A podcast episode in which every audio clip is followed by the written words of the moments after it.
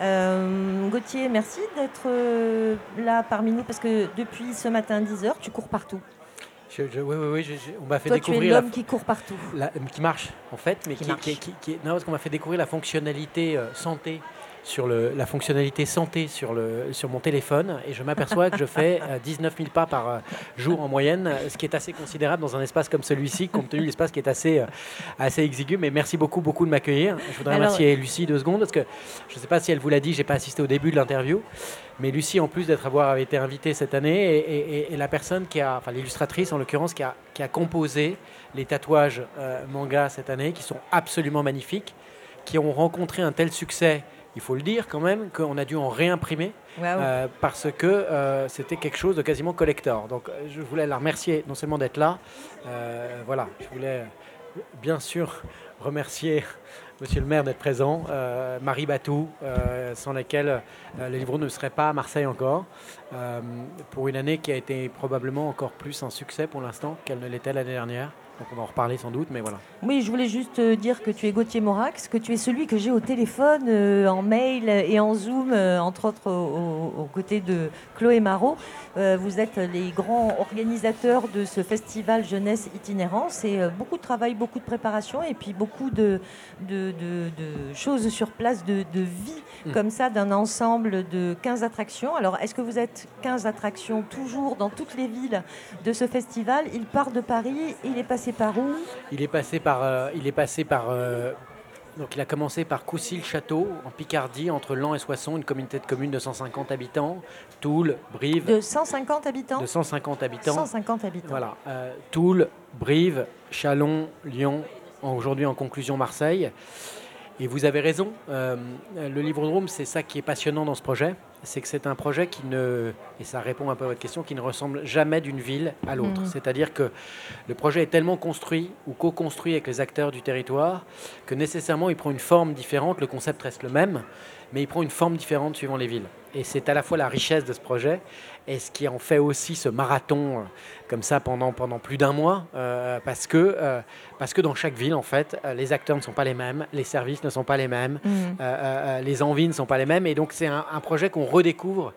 Euh, on a la chance, on a ce, ce luxe, je dirais presque, de le redécouvrir quasiment à chaque étape. Voilà. Mhm. Même si maintenant il commence à y avoir des choses un peu, un peu constantes, etc. Mais, et aujourd'hui, en effet, il y a 15 dispositifs proposés, euh, très largement renouvelés par rapport à l'édition 2021. Alors, c'est de la littérature jeunesse qui est au cœur euh, de ce, de ce festival. Euh, toi, tu fais ce festival depuis combien d'années, rappelle-moi? Mais je l'ai créé en 2018. En 2018. Ouais. Et avant, euh, tu en étais où avec Alors- la littérature jeunesse?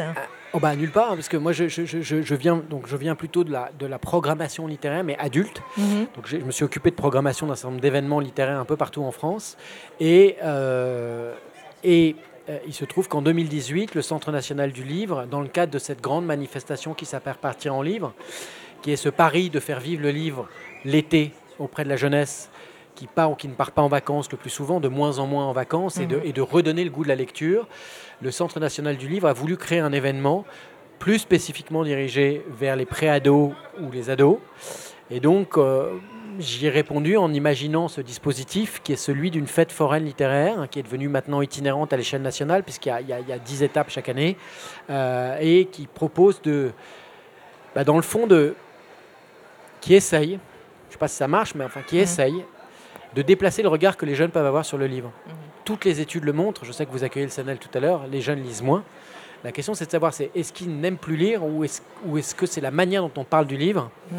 qui ne leur plaît pas Moi, ma conviction profonde, euh, à la lumière du- de l'expérience du Livre-Drôme, et vous le voyez aujourd'hui, c'est de voir des jeunes qui lisent pas ou peu, lui demander des chèques lire pour aller se procurer des bouquins en librairie, est quand même un, un signe qu'il y a un attrait pour le livre. Simplement, il faut essayer de mettre en scène sans doute le livre un peu différemment. On essaye, nous, à notre mesure.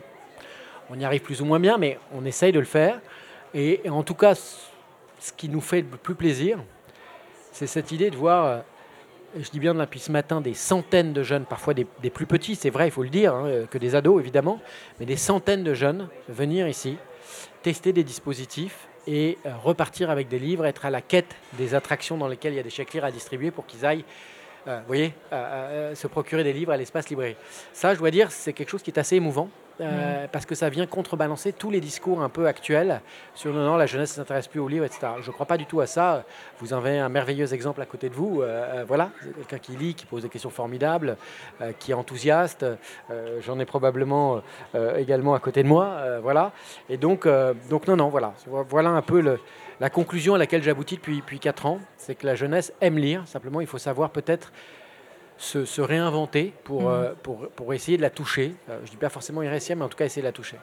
Et comment tu la lis, toi, la littérature jeunesse? Parce que moi, j'en ai lu des livres là qui nous avaient été proposés pour, euh, pour ce, ce livre-drome. Et il y a des choses qui m'ont vraiment touchée. et je me dis que c'est comme toutes les bonnes littératures. La littérature jeunesse, quand elle est de la littérature pour tous, elle, elle, est vraiment lisible par tout le monde. Bah, d'abord, vous avez raison. C'est-à-dire qu'effectivement euh, euh, c'est une littérature, c'est une littérature, je crois, en tout cas sur certains, sur certains des ouvrages. Moi, j'en ai pas lu beaucoup, mais ceux que j'ai lus, qui est finalement assez intergénérationnel. C'est-à-dire mmh. qu'elle parle à tous. Elle a cette capacité comme extraordinaire à créer des communautés de lecteurs, on ne le sait pas, mais le secteur young adulte est probablement le deuxième secteur de vente en France aujourd'hui après la littérature générale, qui prouve quand même qu'elle euh, sait parler à cette génération. Et moi je trouve qu'elle a aussi cette chose formidable. On dit souvent que J'aime bien, plus exactement, plutôt que de le dire, j'aime bien reprendre cette, euh, cette phrase d'un poète portugais qui dit que euh, euh, la culture, c'est l'art sans les murs. Je trouve que c'est une phrase très très belle parce que c'est quelque chose qui, et je trouve qu'elle a ça, cette littérature jeunesse, c'est qu'elle fait à la fois le portrait d'une génération et qu'elle est capable de s'adresser à tous. Mhm. Et je trouve que quand, enfin en tout cas les livres que j'ai lus, hein, je, mhm. voilà, je ne veux pas en faire une généralité, mais c'est quelque chose qui m'avait marqué. C'est comment elle arrive à, faire vraiment le portrait d'une génération, de ses codes, de ses pratiques, de ses problématiques, et comment en même temps elle est capable de s'adresser à des gens qui sont beaucoup moins jeunes qu'elle, et qui sont aussi du coup pour nous un terrain d'exploration aussi d'une jeunesse dont maintenant... Euh, moi je suis un peu plus éloigné et, qui me permet aussi de la redécouvrir via cette littérature-là. Est-ce que tu te souviens, dans l'histoire de ton adolescence ou de ta jeunesse, d'un livre qui vraiment a été pour toi euh, important, qui t'a marqué, que tu as encore un peu à l'intérieur de toi? Euh, oui, oui, moi j'ai un, livre qui m'avait beaucoup marqué, euh, qui était La Chartreuse de Parme. Euh, voilà, c'est probablement un, de mes, premiers souvenirs de lecture, sachant que, sachant que moi j'ai lu très tard en fait. J'aimais pas lire. Ah bah, c'est intéressant ça pour un parcours comme le tien. ouais, mais moi la littérature au départ. Non, mais c'est important ce que vous dites parce que la littérature pour moi au départ c'est un travail. C'est-à-dire que quand je sors du cadre scolaire, j'ai fait d'autres choses, j'ai fait des études dans d'autres disciplines. Mm-hmm. Et je suis venu au livre, euh, j'avais, euh, je crois que quand je suis arrivé, vraiment quand j'ai commencé à travailler dans le milieu du livre, c'était en 2005, j'avais donc 30, euh, non, 29 ans. Bon. Et en fait, au départ, c'était une contrainte. Mhm. que mon travail, c'était de programmer. Voilà. Donc il fallait que je lise pour programmer, pour mhm. imaginer des dispositifs, des rencontres. Et, et j'ai découvert, j'ai découvert le pas le plaisir immense, je dirais pas immense en ce qui me concerne, mais le plaisir de la lecture. Sachant que je lis aujourd'hui, maintenant que ce n'est plus mon travail de lire, parce que mon travail maintenant c'est d'imaginer des concepts qui permettent d'aller toucher des publics qui s'éloignent du livre. C'est ça mon travail. C'est essayer d'imaginer des formats comme ça.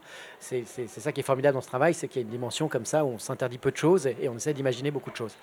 Mais je retrouve le plaisir, par exemple, je lis très peu pendant l'année, très très peu. Euh, et euh, en revanche, euh, je lis beaucoup l'été. Euh, parce que ma tête n'est pas prise par mon travail et, donc je lis des livres qu'on me conseille. Euh, puisque je ne suis pas un grand lecteur, comme je vous le disais, je lis des livres qu'on me conseille, qu'on me conseille dans la cabine d'ordonnance littéraire, qu'on me conseille dans d'autres, dans d'autres parfois dispositifs du livre. Donc voilà. Après, donc je vous dirais la Chartreuse de Pam. Après, euh, après il y a un livre dont je pourrais parler parce que je je considère que euh, c'est un livre que j'ai lu tardivement, que j'ai dû lire quand j'avais 33-34 ans, euh, mais que je trouve qu'il est un livre à lire par tout le monde, y compris les ados. Euh, je sais que quand ma fille sera ado, c'est probablement le premier livre que je lui mettrai dans les mains. C'est un livre d'un philosophe qui s'appelle Jacques Rancière, qui s'appelle Le Maître ignorant, que je pense être un immense livre sur l'émancipation intellectuelle et sur, sur, le, sur le, la capacité qu'à chacun d'entre nous et chacune d'entre nous à produire de l'intelligence. Et je trouve qu'on vit dans une, équipe, dans une époque qui est extraordinairement infantilisante euh, à tous les niveaux, politiquement, socialement, enfin, etc. Et ce qui est formidable dans ce livre, c'est qu'on est, euh, c'est vraiment un livre que, que, je trouve qu'il devrait être sur chaque, table de chevet. c'est mieux qu'une consultation psy. C'est qu'est-ce qu'on est capable de produire quand on fait un effort intellectuel. Et en fait, ce livre dit le résultat compte assez peu. Ce qui compte, c'est de mettre une intelligence en action et que chacun et, qui part de, et qui part de ce postulat, dans le fond, qui est de dire chacun est doué d'une intelligence réelle, profonde, intellectuelle, pas simplement émotionnelle, euh, voilà. Et je trouve que c'est un livre à, lire à toutes les époques de la vie et en plus qui est extraordinairement accessible. Quand on dit philosophie, on se dit oh là là, en fait on peut le lire à 15 ans, on peut le lire à 18 ans, on peut probablement même le lire dès, 13-14 ans et on peut le redécouvrir à 30, 35, 40 parce qu'on y lit des choses différentes. Ces cinq leçons sur cette question, c'est qu'est-ce que c'est que le maître? Ben, Le maître, c'est celui qui, le maître, c'est celui qui s'ignore, dans le fond, c'est qu'on est chacun, en fait, on peut chacun être, on peut chacun être enseignant, en sens de transmettre un savoir, parce que l'enjeu, c'est pas de transmettre un savoir, c'est pousser l'autre à exercer sa propre intelligence. Et ça, je trouve que c'est une révélation, euh, quand, on, comprend ce truc-là, qui est une révélation euh, euh, enfin, gigantesque. Merci beaucoup, Gauthier, pour ce Jacques Rancière que tu nous conseilles et qui, effectivement, est à noter et à lire. Merci à toi. Merci beaucoup. On te laisse continuer Très bien. pour faire tes 19 000 pas. Voilà, exactement. Merci beaucoup à vous et puis bel après-midi. Oui, euh, merci à Radio Grenouille. Pour, pour, tous ceux qui nous écoutent, euh, vous pouvez nous rejoindre euh, ici sur la place Bargement à côté de la mairie. Merci Gauthier.